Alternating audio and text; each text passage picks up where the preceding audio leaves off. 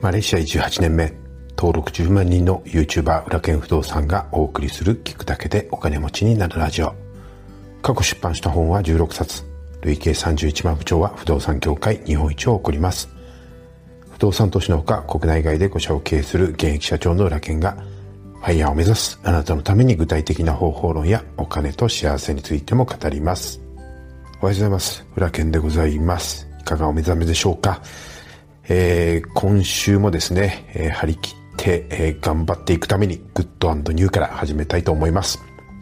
えー、昨日はですね、F1 シュタイヤーマルク GP、でしたけれども、えー、見事ですね、レッドブルホンダのフェルスタッペンが2連勝しました。えー、そして、えー、日本人ドライバーの角田祐希選手も、えー、見事11番手からかな、スタートで、えー、10位完走で、えー、ポイントをゲットトできましたので、とっても気分がいいです。えー、ところでですね、最近あの YouTube のですね、あの企業広告の依頼が結構来ていまして、僕は、うーん、やっぱりね、これはね、あの自分でいいと思ったサービス以外は、まあ紹介はね、えー、しないというスタイルでやっていきたいと思ってるんですけども、まあ基本的に企業案件っていうのは多分、まあ、動画を一本作って、まあ、えー、広告費いくらみたいな感じでね、えー、ビジネスすると思うんですが、昨日ですね、ちょっとシャワーを浴びてる時にふと思いついたことありまして、まあ、ちょっとね、あの、近々あの、企業さんと打ち合わせがあるので、まあ、提案してみたいと思ってます。まあね、今はちょっとね、まだアイデア段階なので、えー、ここで、えー、ね、こういう感じのアイデアだっていうことは言うことはできないんですけども、こういうですね、アイデアが思いつく瞬間って、えー、まあ結構、まあ突然ではあるんですが、えー、ちょっとね、あの、うん、訓練していたりします。こういうアイデアをね、生み出す訓練をですね、うん、していたりするんですよ。なので、えー、こういうですね、ふとした瞬間にアイデアが思いつくことが結構よくあるんですけれども、今日はですね、あの後で本題でこの辺についてお話したいと思いますので、楽しみにしていてください。えー、あなたのグッドニューもぜひコメントで教えていただけると嬉しいです。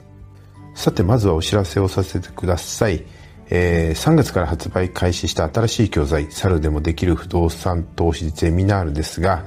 えー、6月はですね、第4回目のパート、節税入居募集編がリリースとなっております。えー、いよいよですね、この6月末までで特別価格でのご提供が終了しますので、えー、ぜひ気になる方はですね、え、チャプターのリンクをご覧いただきたいんですが、え、この教材はですね、えー、基本的には4回のセットになっていまして、第1回目は物件検索編、第2回目は、えー、買付け融資売買契約編、第3回目は決済リフォーム編、4回目が、えー、今月リリースになりました節税入居募集編です。まあ、セットで、えー、お申し込むこともできますし、えー、バラで、えー、学ぶこともできるようになっています。えー、このまま実践していただいて、えー、毎回課題が出ますので、それをやっていただいて、そして毎回ですね、無料のフォローアップ講座がついてきますので、これをですね、しっかり受講していただければ、半年後にはですね、必ず大家さんに慣れているはずという講座になります。え、講師は全編オンライン大家塾の谷本塾長が行います。興味のある方は、えー、いよいよですね、6月の末まで、えー、特別お値引きになっておりますので、チャプターのリンクを今すぐチェックしてみてください。さて、えー、今日の本題なんですが、え、自分だったらこうするを常に思考するというお話をしたいと思います。えー、僕がですね、普段からやっているビジネスアイデアをですね、えー、まあ、生み出すトレーニングついての話なんですけれども、えー、実はですね、ビジネスのアイデアっていろんなところに転がっていたりします。で、えー、今日のグッドニューもですね、そんな普段のトレーニングの中から生まれてきたものだと思ってます。まあ別にね、あのトレーニングといっても特別なことをやっているわけではなくて、まあ普段、あのー、過ごしている中で、えー、ご飯を食べにね、定食屋さんに入って、まあ、こうやったらもっと客単価が上げられるのになとかね、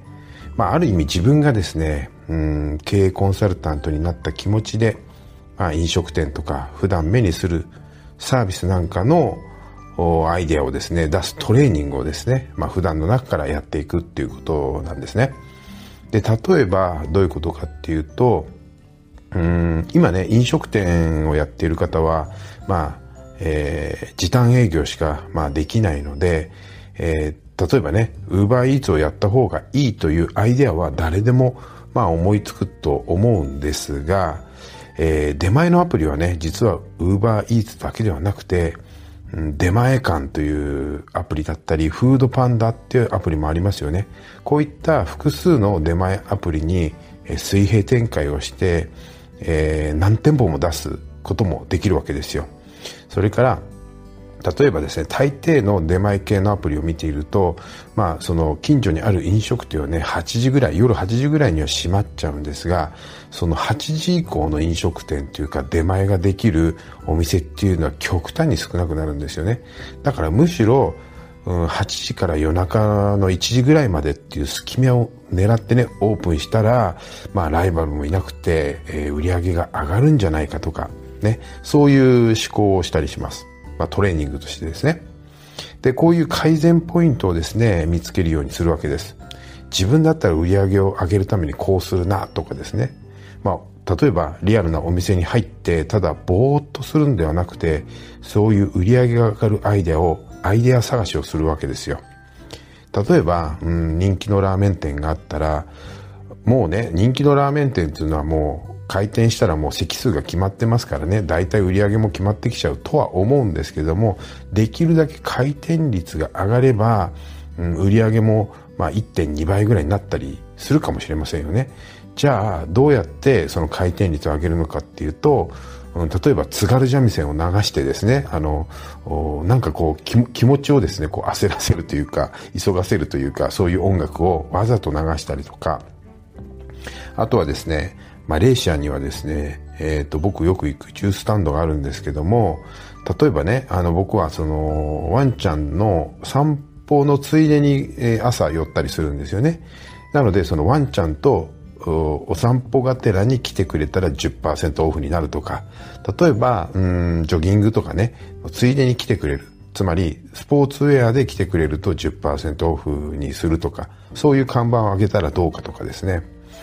あとはですね、僕なんかあの、まあ、そんなに、えー、頻繁に行くわけではないですけど、例えば、ちょっとね、あの、高級っぽいお店に行くと、メニューがですね、まあ、英語で、うん、書いてあると、もう、どういう、なんだろう、その、内容なのかわかんないんですよ、料理なのかね。であれなんでね、高級レストランであればあるほど字しか書いてないんでしょうかね。食べ物が全くイメージできないんですよね。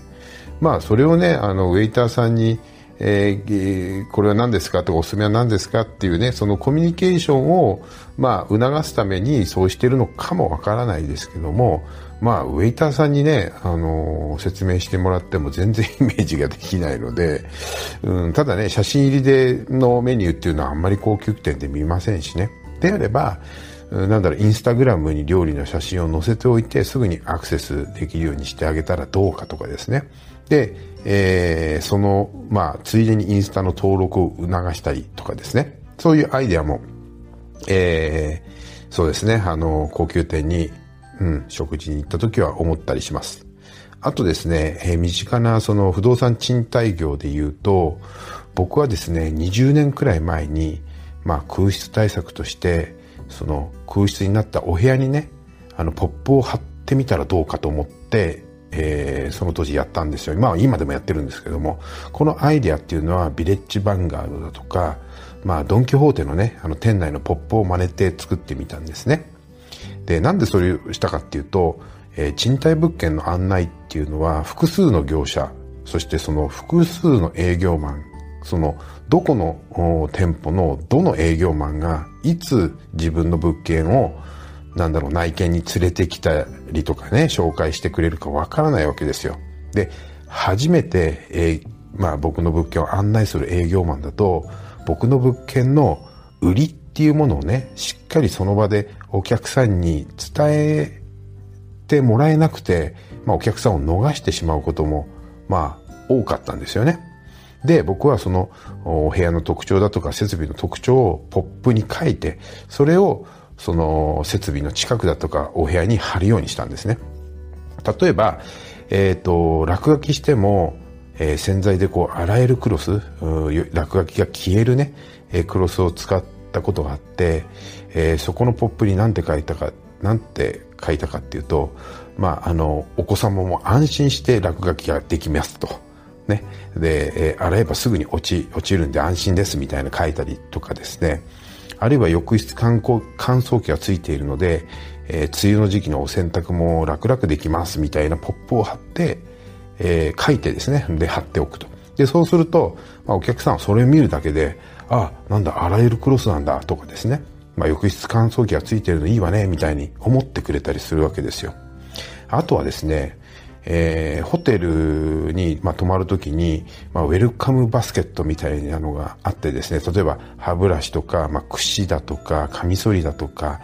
えー、シャンプーとかね、えー、そういうのがあるわけじゃないですか。で、ちょっとしたお菓子なんかが、まあ、その中に入ってたりしたんですよ。で、それを真似てですね、えー、空室のお部屋の中に、お部屋にもですね、歯ブラシとか、シャンプーとか、まあ、引っ越したらすぐに使うようなものですよね。あとはトイレットペーパーとかね。そういうものをまとめて、まあ、ボックスに入れて、まあ、お菓子も添えてですね、えー、入居者にプレゼントしますというポップを作って、まあ、内見時の時にですね、ディスプレイしたんですね。まあ、そしたら制約率が高くなったんで、まあ、20年前に初めて、まあ、多分その業界で初めて空室対策の本って僕が書いたと思うんですけども、まあ、そこに、書いてですね、皆さんに紹介しました。それからですね、もっと面白いのは、えー、3点式のユニットバスって、まあ、一般的に切られるというふうに思われてるじゃないですか。まあ、当時の、まあ、客付け業者さんにもハンデになると言われたので、えー、僕はどうしたかっていうと、近くの銭湯に行ってですね、えー、10回分の回数券を僕がもう印刷して作ってってですね、で、そこの銭湯のオーナーさんにですね、えー、これ10回分先払いするので、この回数券持ってきて人にですね、あの、銭湯入らせてくれっていうふうにお願いしたんですよ。そしたらですね、もう二つ返事で、あの、いいよって言ってもらえて、で、それをですね、算定式ユニットバスのポップに書いてですね、あの、あの、近くの銭湯の回数券差し上げますみたいな感じでやったら、あの、まあ、それが効いたかどうかわかりませんけれども、3点式ユニットバスだからといって、ま、入居が決まらなくなるということはなくなったんですよね。今でこそ、ポップとか、ウェルカムバスケットはみんなやってると思いますけども、当時は誰もやってる人はいませんでした。うん。でも自分がお客さんだったらね、絶対にそうやってくれると嬉しいし、自分だったらこうするなということを、まあ、常に思考していたからこそこういうアイデアをですね即、実践できたんだろうなっていうふうに思うんですビジネスのアイデアっていうのはあの実は何もせずに、まあ、浮かぶもんじゃないんですよね常に自分ならこうするっていうトレーニングを、えー、もうその、まあ、頭の中でですね、まあ、ロールプレイするっていうか普通の生活の中で、まあ、こういったトレーニングをまあ、積むことが、まあ、重要だったりします。今日はぜひ一つですね、一つでいいので、自分ならこうするなっていうものを、まあ、見つけてみてはいかがでしょうか。それでは今日も一日お元気で。